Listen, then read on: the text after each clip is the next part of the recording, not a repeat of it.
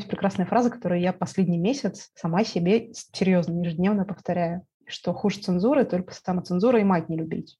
Можно ли сказать, Ань, что это помогает выжить, когда у тебя есть голос? А это единственное, почему мы все живы. Слушай, у, у тебя написано, что книги не водка и им нужно помогать. Это цитата нашего министра культуры из разговора, это не, не мои И слова. что министр культуры? А теперь у нас министр культуры устраивает выставки о том, как США управляют Украиной. Я с ней больше не хочу разговаривать.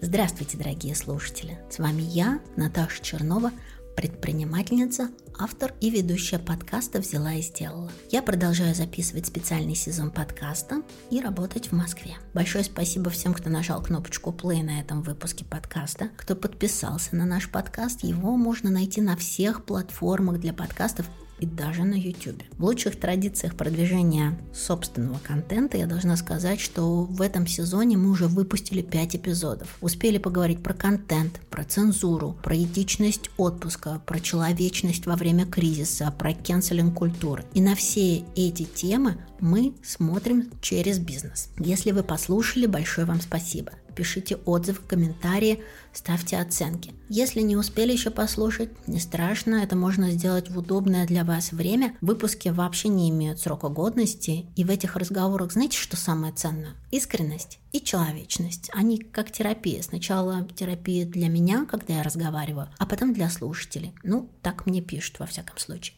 Попробуйте, пожалуйста. Сегодня у меня в подкасте Аня Яковлева, директор книжного магазина «Перемен» в Новосибирске. Это знаковый, сильный, заметный, независимый книжный магазин со своим голосом и гражданской позицией. Во многом это заслуга Ани. Аня, на мой взгляд, гораздо больше, чем просто директор. Вся эта история, которую вы сегодня услышите, очень важна, и это очень хороший пример того, как маленький бизнес позиционирует сейчас себя и работает в регионе. Слушаем разговор с Аней. Аня, привет. Привет.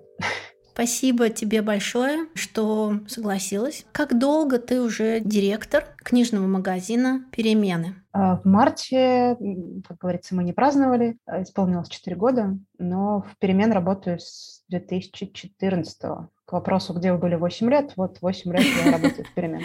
Скажи, переменные – это от изменений или переменные – это те, которые школьные? Нет одного ответа, на самом деле. Сначала магазин назывался Unix Store и был некоторой такой идейной франшизой, не коммерческой, не финансовой, но некоторым продолжением магазина в Перми, который, кажется, закрылся уже, к сожалению. А, потому что когда основатель Сергей понял, что в Новосибирске не хватает места, куда бы он сам ходил за книжками, он открыл интернет, увидел, что в Перми есть что-то, что бы он хотел делать тоже. Написал ребятам, давайте мы попробуем повторить. И почти год мы работали как э, Unix Store. Через год поняли, что мы идем разными путями, что у нас уже какие-то свои абсолютно отличные от магазинов Перми интересы, чтобы людей не путать, и чтобы они не думали, что это какая-то большая сетка. Стал вопрос переименования. Вариантов было какое-то количество невероятное, по-моему, десятки и сотни. Сидели, спорили, откидывали, и был один вариант девушки, я помню, из Волгограда. Она написала перемена и у нее как раз была какая-то ассоциация со школьными переменами. Мы его крутили-крутили и поняли, что не перемена, а перемен. И тут, конечно, не, не песня всегда играет.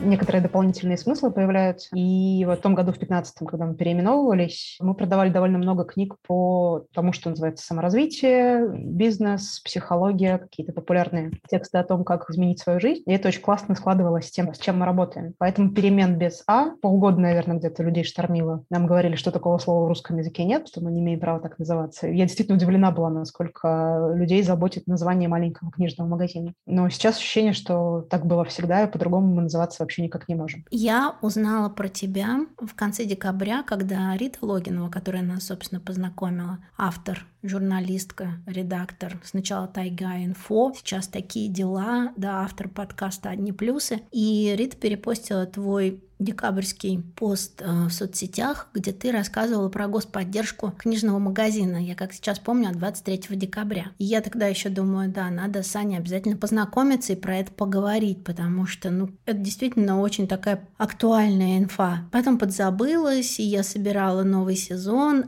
а сейчас, когда мы с тобой списывались, ты помнишь, как я тебе говорю, что я тебя сохранила на то прежнее будущее, и того прежнего будущего, похоже, у нас оно чуть-чуть, конечно, да сильно, что сказать, сильно поменялось. Сегодня 23 марта. Как ты себя чувствуешь? Как ты вообще, на какой базе? Лучше, чем могло бы быть, но как бы и хуже, чем могло бы быть. За месяц происходящих с нами событий уже немножечко все, ну, чуть-чуть устаканились относительно хаоса там, первых пары недель, и э, все не так плохо, как мы думали, но, конечно же, не так хорошо, как мы планировали. У нас на март были совершенно другие планы на всю эту весну, и я сейчас слышу про этот текст 23 декабря и понимаю, насколько он наивный. Тогда еще мне казалось, что ну, не то чтобы мне государство что-то должно, но у нас постоянно происходит какой-то с ним небольшой диалог на эту тему, как нам взаимодействовать. Сейчас понятно, что взаимодействовать с ним не просто невозможно, но и не нужно для абсолютного самоспасения. Так сильно у нас частное и государственное и так быстро не раскалывалось на моей памяти никогда ну, на моей недолгой памяти работы. А ты себя лично как чувствуешь? Где ты оказалась 24 февраля, в смысле по эмоциональному состоянию? И сколько понадобилось времени, чтобы прийти в себя? Смешно, но я оказалась в ВВД. Задержали не меня, задержали моих подруг, в том числе Риту Логинову, кстати. У меня были какие-то планы на день, я помню. Я даже сходила в кино, потому что я накануне купила билет. Фильм я так и не посмотрела, естественно. Я сидела в зале и скроллила ленту. У меня были планы большие на пятницу, которые мы, нам пришлось отменить. Но на самом деле в первые дни не было понятно, насколько ужасно то, что происходит. Где-то вот с понедельника следующего, когда мы поняли, что сейчас ничего с нами не будет, было вообще ощущение какого-то ужаса. Нам казалось, что сейчас ведут военное положение. Нам, не знаю, к нам придут мародеры. Мы готовились вот к совсем каким-то ужасным вещам. Я в панике переводила все деньги, которые приходили нам на счет, магазин работал и работал прекрасно. Я просто каждый день переводила их поставщикам, потому что мне казалось, что сейчас наш там, у нас счет в Сбербанке, сейчас он схлопнется, там все деньги останутся, и не сказать, что такого не было никогда в истории, что это были какие-то панические опасения. Работал магазин, но у нас в почте была какая-то такая звенящая тишина недели две, потому что все наши поставщики, это малые издатели в основном, по большей части, они точно так же сидели в каком-то ужасном состоянии, в думскроллинге, выходили на пикеты, никто не представлял, что можно работать. Было ощущение вообще полной катастрофы, какие книжки, какие заказы. Я злилась на тех поставщиков, которые писали и спрашивали, а, там, а где деньги, а какие переводы, а может быть заказики.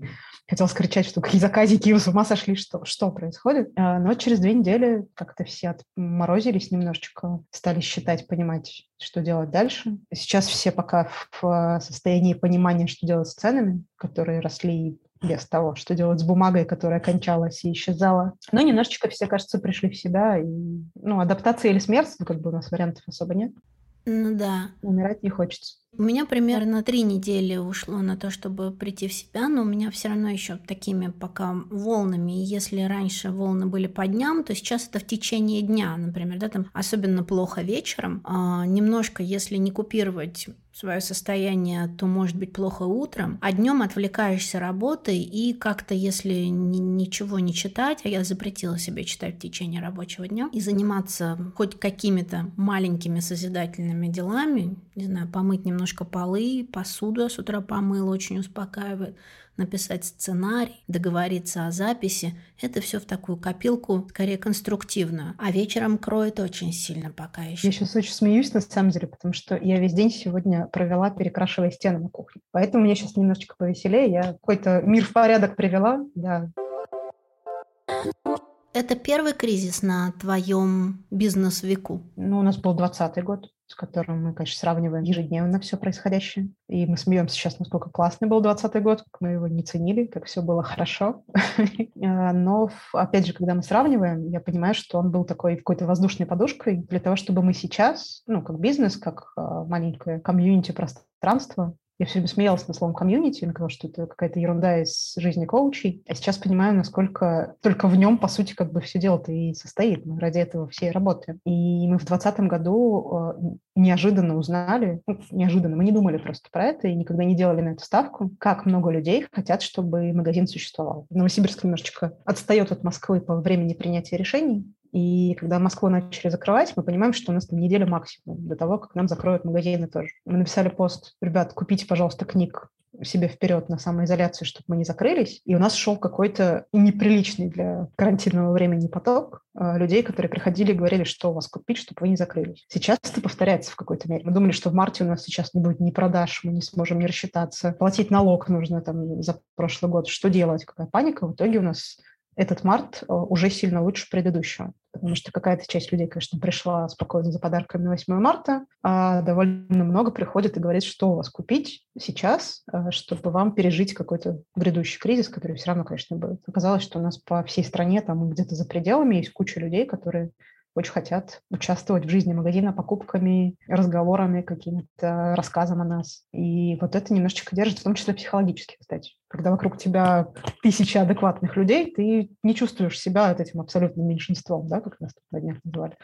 У меня нет никакого меньшинства, я в большинстве. Скажи, кризис для тебя это новые возможности? Или, пожалуйста, не надо, мы и так хорошо развиваемся? Это в первую очередь лишний стресс, но а, независимый книжный, в частности, я думаю, в принципе, любой независимый бизнес имеет некоторую фору в этом плане, потому что он всегда в кризисе. Он все время находится в а, уязвленной позиции. Этот бизнес никому в нашей стране особо не нужен. Э, помогать ему тоже никто не стремится. 12 почти лет книжки продаю. Я 12 лет слышу, что никто не читает, все перейдут на электронку, вы никому не нужны. Но при этом я за эти 12 лет вижу, как а, вопреки всему, и это по большей части вопреки, как развивается индустрия, насколько крутыми стали книжки внешне, внутренне, насколько увеличилось количество профессионалов, пришло туда, как развивается словесность в том числе. Мы живем вообще век с вами, какой-то там был золотой, это, может, платиновый, еще какой-нибудь металл. Сколько вокруг нас современников, ровесников, что меня иногда вообще, конечно, выбивает из какой-то реальности привычной, где писатели — это люди в рамочке в золотой висят на стене. У писателей, авторов текстов, э, сценариев, чего-то, подкастов, чего угодно, вокруг огромное количество, конечно, талантливых людей, которые во всем этом бьют лапками так сильно, что, э, конечно, это то, что произошло, это катастрофа. Нас сейчас оторвет, я уж не знаю, на сколько лет назад, или просто не даст развиться вперед. Но при этом я знаю всех людей, которые занимаются этим сейчас, занимаются развитием независимой литературы и книгоиздания в стране. Знаю, даже не просто верю, я знаю, что большая часть из них не сдастся и будет продолжать в этом работать, потому что кроме этого как бы, смысла жизни для всех нас никакого нет. Я оптимист в том, что ничто никуда не исчезнет, мы друг у друга не отвалимся. И столько поддержки, опять же, я вижу как бы со всех сторон в 20-м, сколько я ее видела горизонтальной, сколько я сейчас ее вижу. Я грустно шучу, что я столько с друзьями не встречалась за последний месяц, как за весь предыдущий год. Очень хотелось бы, конечно, при этом, чтобы не было никаких кризисов, катастроф, вопреки, а наоборот была какая-то еще господдержка, потому что с ней эти люди бы сделали вообще какие-то невероятные вещи. И российская культура цвела бы на весь мир. Она и так, на самом деле, пробивается замечательно. Но что бы могло быть, это, конечно, немножко, ну, не немножко, а очень сильно огорчает. Недавно прочитала статью Гали Юзефович о том, что, казалось бы, сейчас книжное производство и книгоиздательство затронет минимум каких-либо санкций, минимум а, ограничений. Всего, что коснется, так это производство. Бумага станет похуже, потому что она дорогая. Авторов станет, может быть, чуть поменьше, иностранных авторов, да, в силу каких-то, опять же, санкций, ограничений. Но она называет такой важный фактор изменений, как цензура и самоцензура. Вот у меня к тебе вопрос. Какие из этих производственных ограничений уже вас затронули? И что ты думаешь про цензурирование в книгах? Насколько нам нужно этого ожидать, насколько это нас мощно затронет, или все-таки самоцензура и забегание вперед и подкладывание соломки первостепенно, чем цензура, которая придет от государства. Я думаю про это, потому что я вижу уже про музыкантов, про режиссеров, про авторов. Да, некоторые спектакли сняты, некоторые произведения сняты. Вот про книги я пока так глубоко и далеко не вижу. Вот твое мнение, что ты скажешь? В прошлом году мы проводили фестиваль. Мы с 2017 года делаем свой частный независимый книжный фестиваль. Темой прошлого года у нас была как раз цензура и самоцензура. Это уже была не, даже не подступающая, а наступившая на самом деле проблема. Это 2021 год. Да, май 2021 года. Тогда у нас самой большой проблемой был а, принятие закона о просветительстве, который должен был регулировать. Я так и не поняла, кстати, приняли его, не приняли, что там с ним произошло. Даже если его приняли, Никто его не соблюдает. Закон был не принят, был проект закона, было много эм, различных петиций против ограничений просветительских э, различных передач, в том числе, да, я ратовала из-за подкаста. Ну, это был чудовищный текст, да, да. абсолютно, который ограничивал все. Другое дело, что мы понимаем, что строгость законов в России нивелируется очень сильно их неисполнением и мягкостью их исполнения. И мы, опять же, все понимаем, что эти законы принимаются не для улучшения нашей жизни, не для того, чтобы мы все их соблюдали для возможности юридического преследования законодательного определенных лиц. А, и мы вот два дня говорили на фестивале о том, что нас ждет. И тут я посоветую отличный комикс а, группы петербургских комиксистов. А, называется «50 лет любви». И это комикс, собственно, о цензуре в России, о ребятах, которые рисуют комикс о Гитлере и параллельно рассуждают о том, можно ли издавать в России комикс о Гитлере. Там есть прекрасная фраза, которую я последний месяц сама себе серьезно ежедневно повторяю что хуже цензуры, только самоцензура и мать не любить. Каждый раз, когда я боюсь написать какой-нибудь твит, когда я думаю, а не лишнего ли мы там сказали где-нибудь в аккаунте, нужно ли продолжать вести Инстаграм или страшно-страшно, как бы мы все экстремисты, я себе сижу, повторяю, что хуже только самоцензура. Она зашкаливает сейчас, конечно. Я надеюсь, что она сейчас в какой-то пиковой точке, которая будет спадать. В первую очередь от того, что не будет преследований, не посадят сколько 40 миллионов пользователей Инстаграма просто за иконку где-нибудь на рабочем столе. Во-вторых, усталость. У меня она уже очень сильно накопилась. Я устала бояться. Я сама с собой поговорила и поняла, что я ничего плохого не делаю. Я вообще очень хороший человек, который делает много хороших дел. Я ничего не нарушаю, ничью жизнь не делаю хуже. Почему мне нужно все время бояться? Что касается книг, э, мы так между собой смеемся и что для того, чтобы их запрещать и понять, о чем они, их надо прочитать. Наши товарищи-запретители этим, мне кажется, не очень славятся. Я за ними такого не замечала. Уже второй год, как у нас а, в топе продаж книжка Киры Ярмаш, которая вообще-то у нас в международном розыске и враг номер один. Ни одного не было вопроса, нигде ее...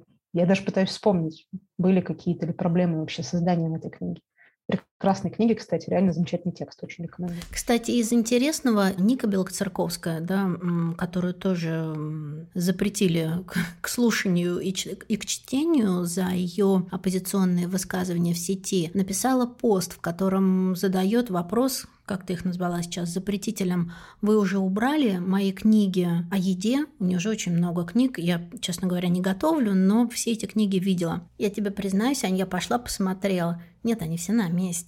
Ника запрещена, а книжки все на месте. Я, опять же, за 12 лет своей книготорговой, прости господи, карьеры с конкретным запретом на изъятие книг столкнулась дважды. Оба раза до 2014 года. Я еще работала в большом, почти сетевом в магазине. Один раз это была большая история с Уральским родительским комитетом, который увидел в книжке про «Как я появился на свет», для детей про размножение, увидел порнографию, разглядел какую. Там был ор выше гор, СМИ, опять же, тоже раздули эту прекрасную, интересную тему, и э, руководство сверху написало, уберите пока на время, сейчас придут журналисты, нафотают, нам зачем это? И мы на пару недель убирали те три несчастные книжки, которых так-то особо не было. Сейчас, слава богу, с этим получше стало. И один был совершенно абсурдный, ну, очень смешной случай, когда Кемеровский суд, Новокузнецкий суд, а какие-то ребята постановили запретить и изъять из продажи книжку «Серая шейка», потому что там пропаганда суицида. Она там в итоге кончается с собой. И нас, нам реально пришло постановление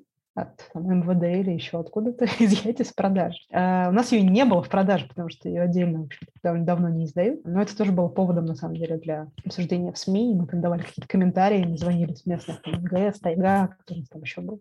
Случаев официального цензурирования книг, ты перечисляешь их так четко, их, по сути, получается не так много, что ты их все помнишь на своем веку. Больше ничего не было. В 2014 году я ушла из, условно, зависимой книготорговли в независимую, и мы-то точно продаем то, что мы хотим в рамках правового поля, и правовым полем я называю сейчас не там, экстремистские материалы. У нас есть некоторые в России перечень запрещенных книг, которые просто не достанете, потому что их никто не издает. это не такие деньги, чтобы ради этого, в общем-то, рисковать своей свободой. У нас есть в России небольшой очень прям крошечный, как капелюшечный сектор, от которых авторы не получают ничего. Да? Есть а, ну, довольно, на самом деле, известные в узких кругах ребята, которые просто перепечатывают Ирвина Уэлша, которого давно никто не издает в России, так как, по-моему, на игле у нас как раз в списке не экстремистских, но не рекомендованных к распространению в России текст. И вот теоретически можно купить на него права и сдавать, но так задолбаешься его продавать и распространять, тем более в библиотеках выставлять, что это будет себе дороже. А, и эти ребята издают его нелегально, в том числе предлагают в магазине. Вот таким мы не занимаемся, я говорю про правовое поле. А в остальном, какая может быть свобода? Достаточно полная свобода. Возможно, рынок мог быть, быть и пошире, а сейчас он станет поуже к вопросу того, что произойдет. Но, опять же, я живу в прекрасном розовом мире, в котором очень много замечательных книг, которые я не успеваю читать. Я сейчас как разговариваю с Вселенной и говорю, что когда я просила чуть-чуть поменьше издавать классного, я не это имела в виду. Это правда. Это был просто вопль о том, что я не успеваю за всем, чтобы мне хотелось прочитать. А, очень сильно развился рынок детской литературы в том числе и наших молодых авторов. И очень жаль мне будет, конечно, на ближайшие, видимо, несколько лет остаться без э, свежей переводной литературы. Но я тоже как бы верю, что вот эта сфера гуманитарного, литературного, она восстановится быстрее, чем многое. У тебя большой опыт. Какой прогноз может касаться именно переводной литературы. Я, честно, не видела еще про книг никаких кейсов. Но, например, про выставки, да, быстро верните нам свою выставку. А фонд Луи Виттон не может вернуть наше произведение, Морозовскую коллекцию в Третьяковку, потому что нет такой возможности для транспортировки и логистики и доставки. Все, что касается книг, я пока такого не видела. Может быть, ты уже это заметила? А, есть несколько издательств британских, в том числе там, из известных, это Penguin House, да, все эти оранжевые книжечки, которые написали, что приостановили, как у нас сейчас все же приостанавливают деятельность по правам, а, но, опять же, нет никаких именно законодательных актов. У нас только одна страна запретила взаимодействие с Россией, любые коммерческие, которые, естественно, включают в себя обмен книгами. И эта страна, конечно, Украина, с которой восстанавливать, я уж не знаю, получится или нет. Все остальные принимают решения на местах. Когда там Стивен Кинг и Нил Гейман пишут, что мы в России больше издаваться не будем, я уж не хочу залезать к ним в голову, но по большей части это некоторый акт поддержки, да, и ну, форма выражения своего мнения. Гражданская позиция, да, такая. Гражданская позиция. А все остальные какие-то правовые вопросы будут решать уже агенты и агентства в них. Что бы там Стивен Кинг не говорил, возможно, у него есть контракт на несколько лет вперед, разрывать который будет не очень интересно. Это все будет решаться персонально, и эта персональность, на самом деле, нам всем сыграет, я думаю, на очень хорошую руку, потому что это рынок очень маленький. Он даже в мировом, наверное, контексте какой-то очень маленький, и все друг друга знают через если не через одно рукопожатие, то через два-три. И все контакты происходят вот, вот так, на личном разговоре, в мессенджерах, а, а не за каким методом разной длины стола. То, что я сейчас знаю и слышу от издателей из ближнего круга, что все их партнеры за рубежом выражают огромную поддержку и сочувствие. И я не знаю, что еще должно произойти, чтобы они эту поддержку и сочувствие отозвали. Как это работать они хотят. Российский рынок не очень прибыльный для зарубежного автора, на самом деле. Это больше история какая-то ну, личного престижа и удовольствия, что тебя читают на языке Чехова и Толстого. И я думаю, что никто, уходящий с рынка России, не теряет каких-то огромных денег. Мы тут вообще никого не наказываем типа, своими прекрасными рублями. Аня, а если в обратную сторону наши авторы, которых переводят в Европе или Америке, вот этот поток, он будет затронут? Ты уже знаешь что-то про это? Я думаю, у Захара Прилепина будут проблемы с созданием в Европе и в Америке еще долгие годы. Я надеюсь. Да, все-таки есть надежда. А, ну вот сейчас в Болоне проходит когда мы разговариваем, ярмарка, самая большая европейская англоязычная ярмарка детской литературы. Я успела на нее попасть в 2019 году, она была последняя вот до ковида, и на ней не было прямого запрета. Я боюсь соврать, даже какие-то издатели из наших смогли все-таки поехать, и сейчас там находятся с частным ли визитом или официальным, я не знаю, не буду врать, а, но не поставили огромный стенд поддержки Украины, в котором написано, что здесь должна быть украинская делегация, но они сейчас на линии фронта. И а, Кажется, российских иллюстраторов на выставках на ней нет. Опять же, это не потому, что они ненавидят всех русских. Они очень сочувствуют, но это сейчас э, необходимо выразить поддержку тому, кто слабее. Ну, некоторая не, неуместность, да. назовем это так, да. Дорогие слушатели, дорогие друзья, как вы помните, в этом специальном сезоне я решила рассказывать истории женщин, на чей бизнес и карьеру повлияла текущая ситуация. Сегодня слушаем историю книжного бизнеса, например. Кстати, я тоже одна из тех женщин, на чьи дела повлияли разные события, которые сейчас происходят. У меня небольшое контент-бюро, я делаю свой авторский подкаст, и у меня ушли некоторые заказчики, приостановили работу рекламодателя в подкастах. Я закрыла Sales House, это такое сообщество из 12 подкастов, которые мы построили еще осенью. Эти подкасты близки нам по ценностям, и мы помогали работать им с брендами. Свой подкаст сейчас я делаю с маленькой командой, и для нас Важна поддержка рекламодателей, чтобы оплачивать работу ребят. И я рада сказать, что партнерами сегодняшнего выпуска снова стали наши друзья, компания 2GIS. Послушайте эту рекламную интеграцию, она длится всего 5 минут.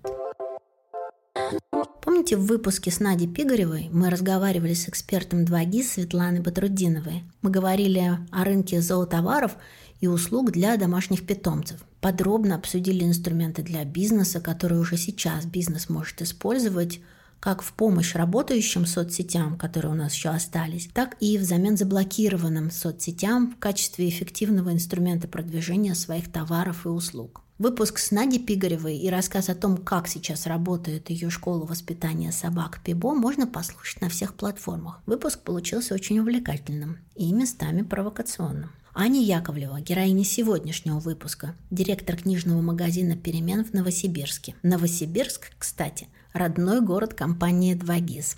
Здесь проект зародился в конце 90-х. Вот такое вот совпадение у нас сибирское. Мы в подкасте «Взяла и сделала» с радостью поддерживаем бизнесы и компании из разных городов России.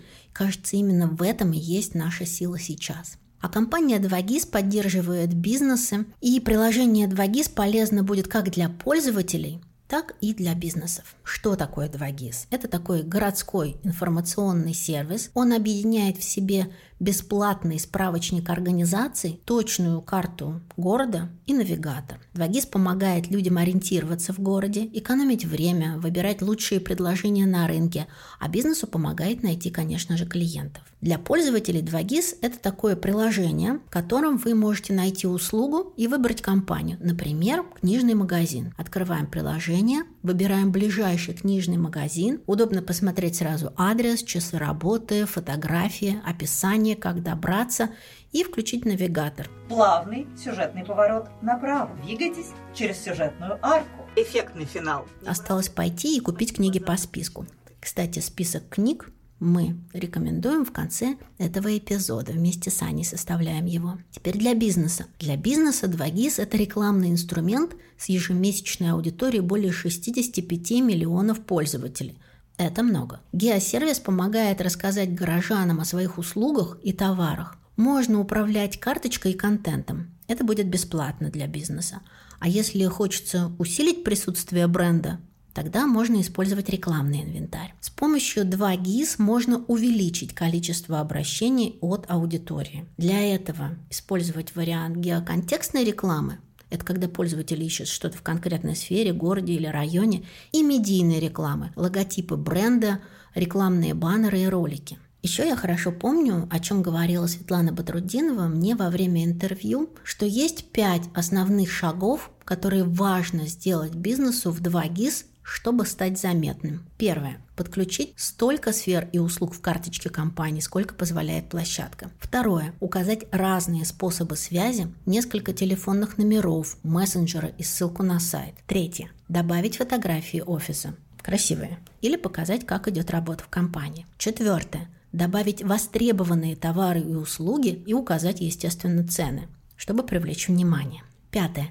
Мотивировать клиентов оставлять отзывы – Обязательно работать с отзывами и комментариями и не оставлять без ответа. Вот такие замечательные у нас друзья. Я очень люблю, когда мы помогаем друг другу, что сейчас, да и всегда очень важно. Полезную ссылку я оставляю в описании к этому выпуску. Если у вас есть вопросы по работе с 2GIS, вы можете направлять их нам, и мы отправим Светлане. Возвращаемся к Ане Яковлевой и продолжаем говорить про книжный магазин «Перемен». Где ты ожидаешь наибольшей, наверное, такой кризисной ситуации для своего бизнеса. Это повышение цен, это уменьшение репертуара, это снижение спроса или что еще, или повышение аренды. Ну вот какой подых ты наиболее всего ожидаешь? Ну, повышение аренды, надеюсь, нет. У нас совершенно прекрасная хозяйка помещения в центре города, которая два года назад делала добровольно большие скидки во время нашего простоя и всячески поддерживала и спрашивала, как мы. Не думаю, что сейчас она вдруг поменяет какие-то свои тактики. Вторая точка у нас э, в муниципальной помещении, в ДК. Я каждым день, с каждым днем просто с большим ужасом жду, что будет, если они повесят определенную букву где-нибудь на входе, что я буду делать. Но пока нет этой проблемы, я ее не решаю. А нам там подняли аренду в прошлом году в полтора раза. Ну ничего, как бы пережила, в общем-то, не страшно. Цены будут расти, они и так растут. Они, они с 2014 года растут постоянно и неумолимо. Вот как у нас первый раз рубль грохнулся в декабре 2014 года. Так оно все и, в общем-то, тащится. Опять же, с тех пор мы слышим, что сейчас книжки станут элементом роскоши, уделом только совсем богатых, все будут читать электронку. Ну, нет, как-то вот мы существуем все эти 8 лет прекрасно достаточно. Цена вырастет еще не только потому, что бумага, уж как- как-то, наверное, решат, тут я не, не полезу с советами, что делать, а, но и с тем, что авторские права на зарубежные издания покупаются не в рублях. И вот сейчас уже прозвенел звоночек. Одно издательство, которое выпускает исключительно зарубежную литературу, подняло отпускные цены полтора, что ли, раз. Видимо, потому что им нужно где-то брать деньги, чтобы закупать эти книжки вперед за доллары и евро. Все, что к нам приехало в марте, все издательства, ни одно, никто из тех, с кем мы работаем, цены не поднял. Ни на новый ассортимент, не на старый ассортимент. Все, как у нас было, так и работает. Нам это позволяет э, затариться действительно на несколько месяцев и удержать эти цены. То есть они будут расти, но не завтра. В течение там, апреля-мая в магазинах будет плюс-минус то же самое, плюс все, я буду говорить за коллег, за независимые магазины, все будут удерживать как-то цену, снижать наценку. Мы не самые разумные ребята с точки зрения экономики. Самым разумным было бы пойти сейчас поднять цены на старый ассортимент. То, что сейчас делают там, бытовая техника. Все делают это, да. Слушай, у, у тебя в посте, вот в этом декабрьском, написано, что книги не водка и им нужно помогать. Это цитата нашего министра культуры из разговора, это не, не мои И слова. что министр культуры? А теперь у нас министр культуры устраивает выставки о том, как США управляют Украиной.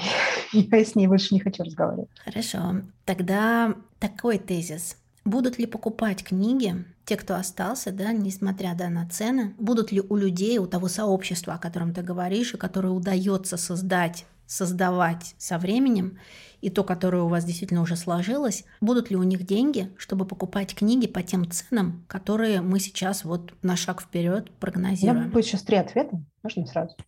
Э, ответ пессимиста, когда просто коротко нет, и мы все умрем. Это мой любимый ответ, потому что я пессимист, я-то знаю, что мы все умрем, да. Угу. Обязательно умрем, просто быстрее, чем планировали. Мне придется продать квартиру, уехать жить к маме и, как бы, и все, смотреть телевизор. Это ответ пессимиста.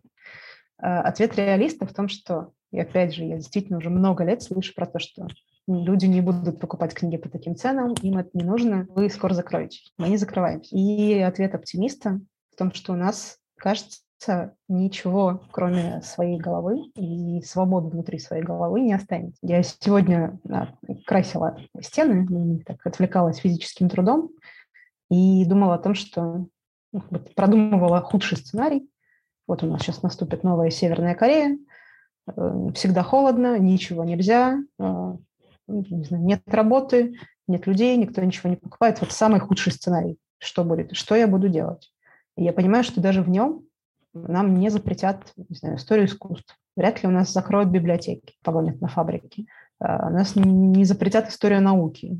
Потому что как-то надо импорта замещать, надо учиться. Даже в этом всем я смогу, я смогу, блин, читать книги. Для меня это какая-то огромная внутренняя свобода, которая в них заключается. Судя по тому, как в марте люди у нас покупают почти ежедневно довольно сложные книжки о коллективной памяти, истории, истории нацизма, в том числе. И это очень большой запрос, я вижу у других тоже магазинов, на то, что с нами сейчас происходит, на осмысление хотя бы в своей голове. Что кроме книжек может это дать, я не знаю. Прямые эфиры Шульман, да, но кроме нее есть еще много прекрасных людей, которые уже все написали. Возможно, как раз-таки книжная культура еще и вот ответ оптимиста переживет новый всплеск интереса к себе. Что, кстати, покупали больше в феврале? Наверняка он отличается от того списка, который покупали у тебя в марте. Смеемся иногда внутри себя, что из магазина, который продавал книжку 45 татуировок менеджера по паре штук в день, мы превратились в магазин, который продает Сорокина, Линор Горалик, вот ее роман «Имени такого-то» у нас очень хорошо покупают. Оксану Васякину, автофикшн «Рана». И э, вот в феврале, наверное, у нас Линор Горалик. Тоже, кстати, роман об эвакуации психиатрической больницы в 42 году из Москвы во время войны. Ну, в марте, конечно же, просто разобрали в первые две недели, первую неделю все остатки книг э, издательства Ивана Римбаха «Некто Гитлера. История одного немца. История сопротивления». Последний раз к ним был такой интерес, кстати, в июне 2019 во время дела Ивана Голунова. Вот мы их с тех пор много заказали, и думаю, ну, сейчас надо всем. И вот они долежали до 22-го, и сразу стали всем нужны. И говорю, что каждый день по штуке покупают неудобное прошлое Николая Пле. Она очень вовремя была издано или переиздано, боюсь соврать. Но в целом у нас очень осознанная публика, и я вот с каждым годом в этом убеждаюсь все больше и больше, что мы смогли собрать лучших людей вокруг себя. Скажи, как оптимист, да, книги жечь не будут. Ну, вообще их жгут уже технически. Была же история в каком-то питерском э, изоляторе. Посадили много людей в прошлом году. Даже помните, были интересные события такие зимой. Времена у нас интересные, исторические, да. да. Можно уже нас вынуть из исторического времени, поместить куда-то уже в зрительный зал, да? И э, девочки, мальчики, те, которые там сидели, обнаружили, что нечего читать, что библиотеки вот этих вот заведений пустые неинтересные. И они принесли туда довольно много книг. Был сбор большой, по-моему, в Новосибирске тоже собирали. Через год когда они снова сели, ну вот туда же они узнали, что эти книжки были сожжены, потому что шибко меня как бы бесит. И это вокруг нас происходит, на самом деле, не так уж редко. Для нас просто это огромный символ, да, мы выросли в культуре, в которой книгу не то что жечь нельзя, в ней писать нельзя, трогать нельзя, дышать на нее сильно нельзя, не дай бог. Все это можно, и книжка — это просто предмет. И ничего нет в этом, в общем-то, сакрального достаточно.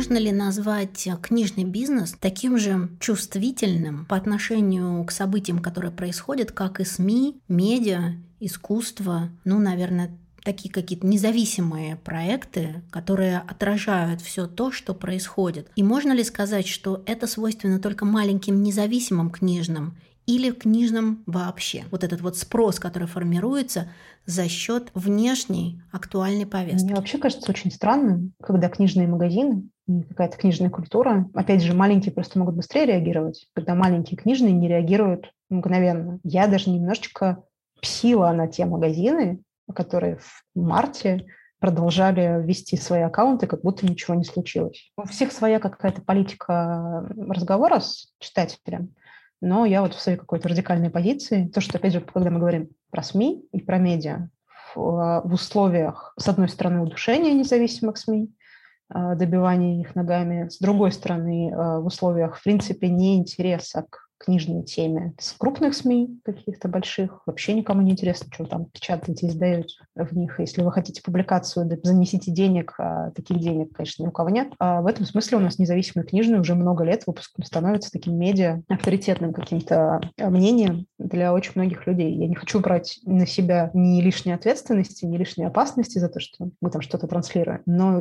магазин, за которым не стоит книжный магазин человек с какой-то своей идеей, мне не очень жалко, когда он закрывается сейчас очень жестоко прозвучит. Если мы транслируем чужие тексты, чужие слова какие-то, чужие идеи из головы, то хотелось бы немножечко это через себя пропускать. Иначе зачем вообще все это делать? Можно ли сказать, Ань, что это помогает выжить, когда у тебя есть голос? А это единственное, почему мы все живы. Это, опять же, 20 год это очень явно показал. Мы провели в эту весну в какой-то очень странной эйфории, дурацкой, неуместной, потому что каждый день собирали посылки, эти людям отправляли в разные города и отвечали «спасибо, спасибо тем, кто писал, мы хотим, чтобы вы жили» и все, что вы делаете, там отвечали на какие-то истории, связанные с магазином, которых мы не знали, что мы там настолько важны для кого-то. А, я раздавала какое-то безумное количество интервью. Вдруг оказалось, что все СМИ знают про наше существование. Пока не случилась, опять же, катастрофа, никто не пришел посмотреть, как мы с этим справляемся. Ну, я плюс-минус знаю довольно много, очень много независимых книжных. Они продолжают открываться. Конечно, дико выглядит с каждым годом все более дико, а их все больше и больше.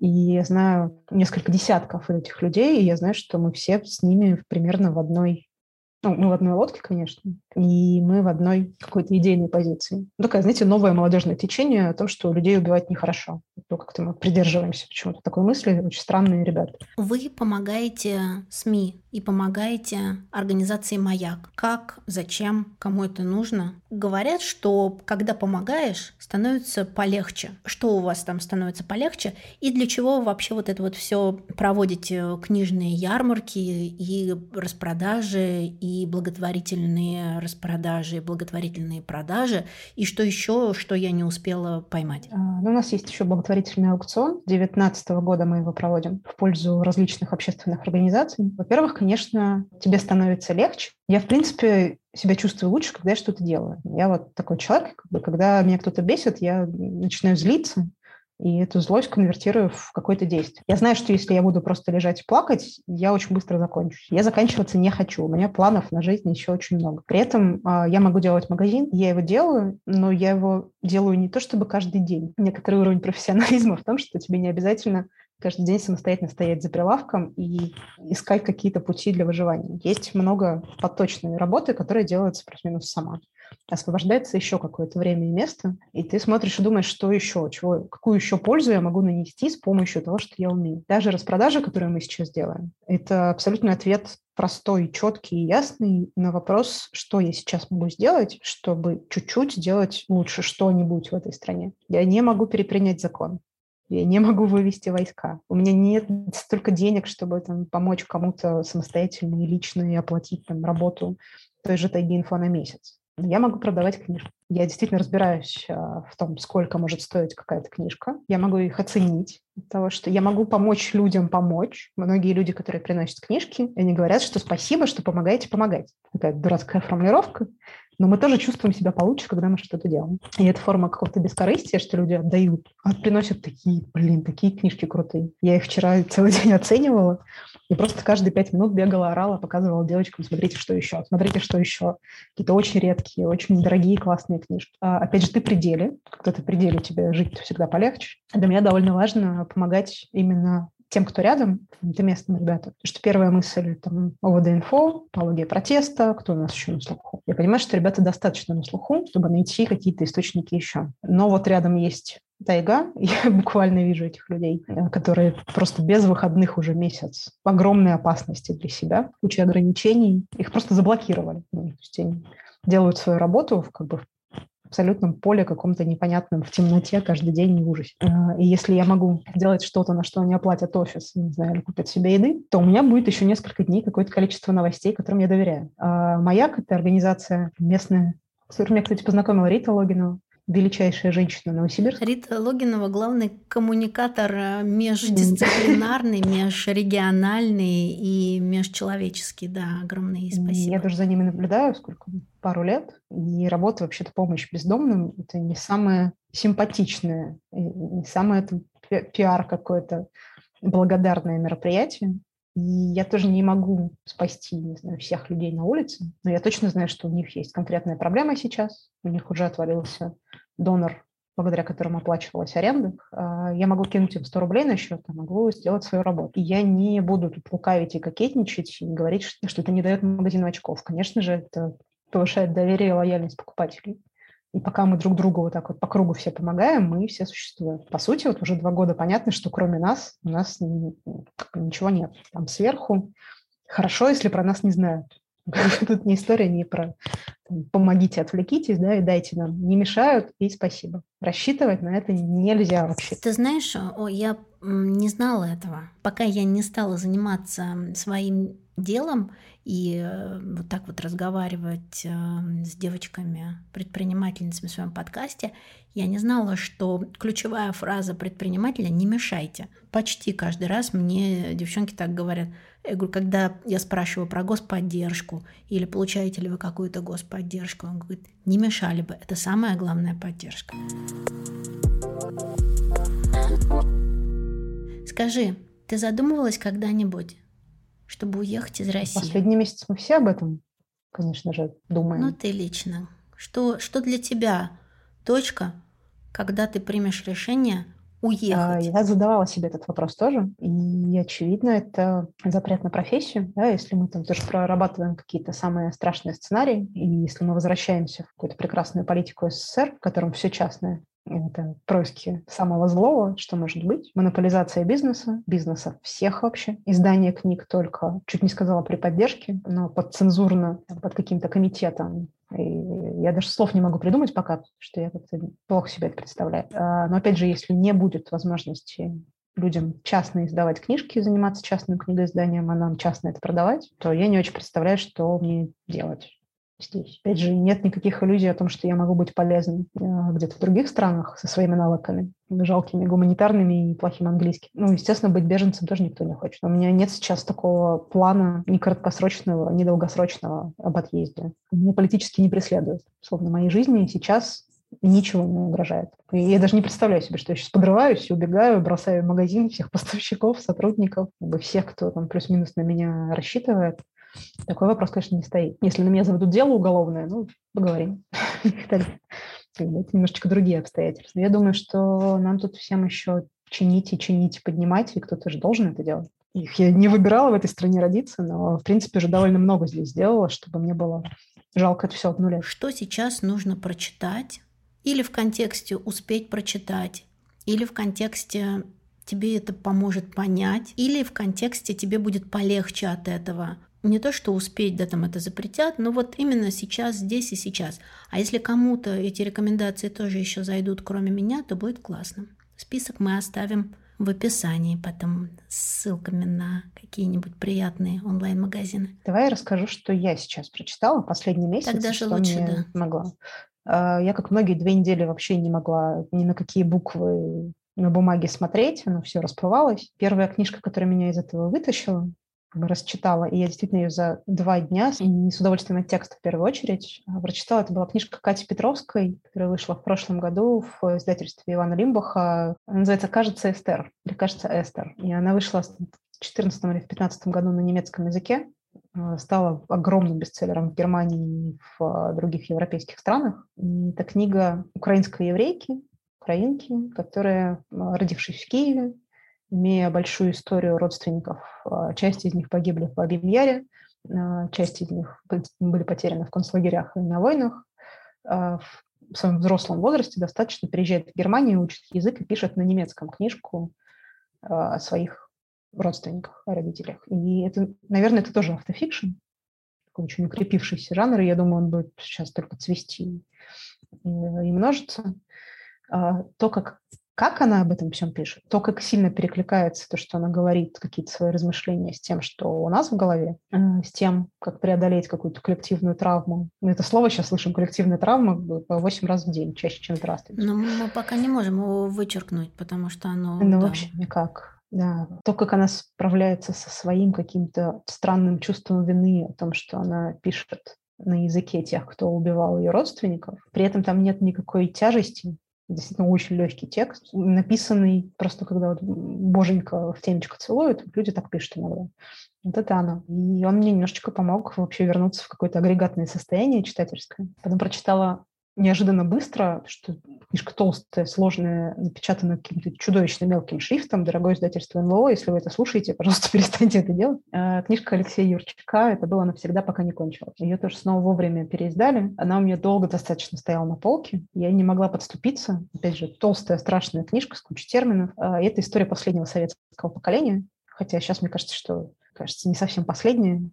Мы не совсем вышли из Союза последние до сих пор выходим. Ты знаешь, я сегодня как раз перед нашей с тобой записью слушала подкаст «Норм». Настя с Дашей сделали открытую запись с Тамарой Эдельман. Не проработана травма сталинских репрессий. Не проработана травма, кстати, участия в войне, потому что с поколением военным надо было работать с этим синдромом. Другая вещь, конечно, не проработана травма распада Советского Союза.